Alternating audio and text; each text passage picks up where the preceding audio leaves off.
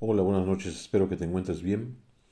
Dando seguimiento a las pláticas que hemos tenido y derivado de un episodio anterior, de una grabación anterior en la cual hablaba acerca de la profesionalización de la seguridad privada, vamos a hablar acerca de la consultoría en seguridad.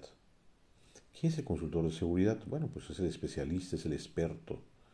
Yo prefiero, al igual que otros colegas, llamarle pues el especialista, ¿no? El cual te va a decir, pues, siendo directos en donde te duele, ¿no? O sea, dónde puedes sufrir pérdidas derivados de las amenazas, de los riesgos y de qué tipo será ese impacto, ¿no? Analizando tus vulnerabilidades, buscando la forma de disminuir estas, de qué tanto apetito tienes por el riesgo, qué tan dispuesto estás a continuar corriendo esos riesgos y cuáles serán las vías de, tratamiento de, de, los mismos, ¿no?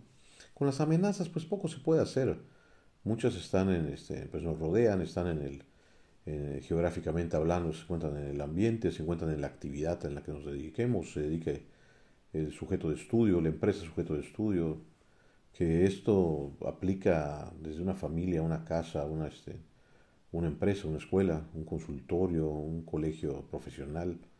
No tiene que ser necesariamente una empresa transnacional para que se le haga un análisis de riesgos, ¿no? También se llama estudios de seguridad, estudios de vulnerabilidades. Al final, todos qué es lo que buscan, darte una guía. Pero bien, hablaremos después de, en otra ocasión, concretamente de los análisis de riesgos. Ahorita vamos a ver la figura, la figura del consultor, de la persona que ya ha pasado una muy buena parte de su vida trabajando en seguridad en diferentes ámbitos, algunos provenientes de pues del ejército, de la marina, de la fuerza aérea, otros que no han estado en, en esos ámbitos, pero tienen una formación profesional bastante sólida también, algunos que vienen de, safety, cuando hablamos de safety, pues hablamos de seguridad industrial. Eh, un, entonces el consultor podemos decir que ya tiene muchos años de, de, experiencia y también tiene de formación, se ha formado, o sea, pasó por aulas, ha llevado a cabo certificaciones, ha invertido tiempo y dinero, ha estudiado, ha dejado, ha pasado, se ha quemado las pestañas.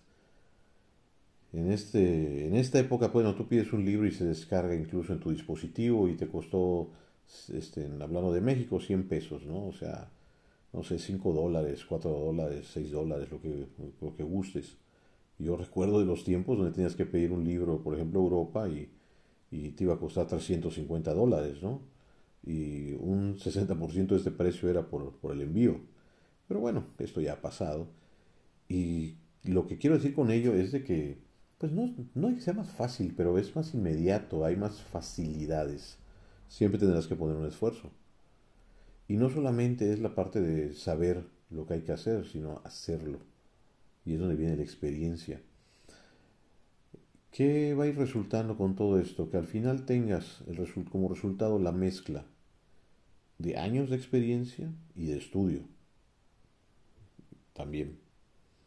Me he encontrado con personas que tienen mucha experiencia y lo respeto mucho, pero en algunos casos me ha tocado ver que dicen tengo 20 años de experiencia y yo a veces para mis adentros cuestiono si son 20 años de experiencia o es el mismo año repetido 20 veces. Tal vez no se escuche muy, muy agradable lo que estoy diciendo y hay a quien no le, no le guste y, está bien, o sea, todos tenemos libertad de, de diferir de la opinión de los demás. Pero la reflexión, ¿cuál es? La reflexión es de que cada año que estés dedicándole a algún trabajo, alguna profesión, ve nutriéndola, ve cambiando, ve buscándole.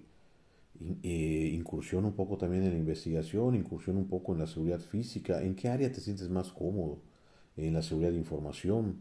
Este, ahora ya hablamos de, del ciberespacio. Si tienes facilidad para, para, esa área, es un área sumamente interesante. Es un área que va a requerir, ya requiere. De hecho, creo que hay un déficit en profesionales de, de, de ciberseguridad.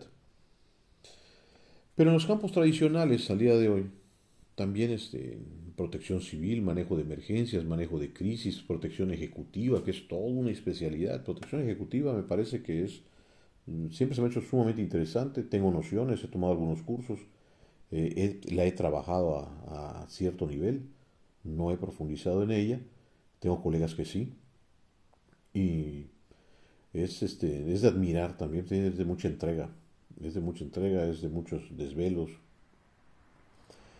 Hay una gran dosis de, un alto nivel de sacrificio personal también en, proteger a, otros a, un nivel ya hablamos de armamento, de, de otro tipo de equipamiento, ¿no? Entonces el consultor es aquella persona que dedicó muchos años de su vida a trabajar y a estudiar acerca de un tema en especial y llega al nivel de, pues tal vez de la maestría, ¿no?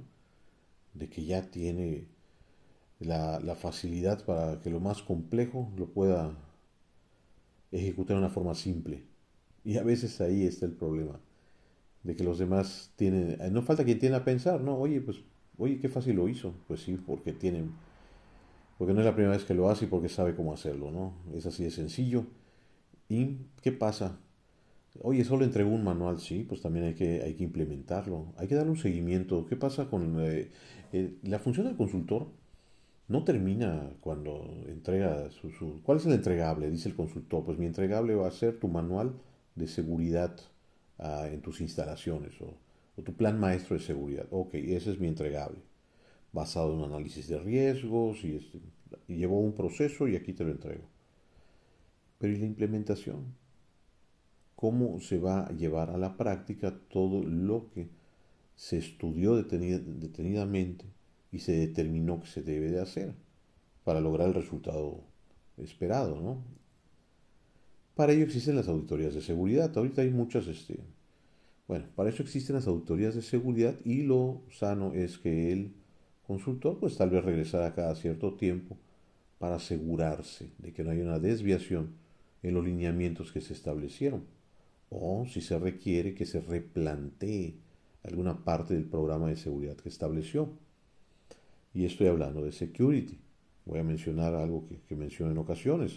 Nosotros dividimos en el mundo hispanoparlante, hablando de, de mi país, de México, Hablamos de safety, usando esta palabra este, en inglés como seguridad industrial, y security como seguridad patrimonial o protección.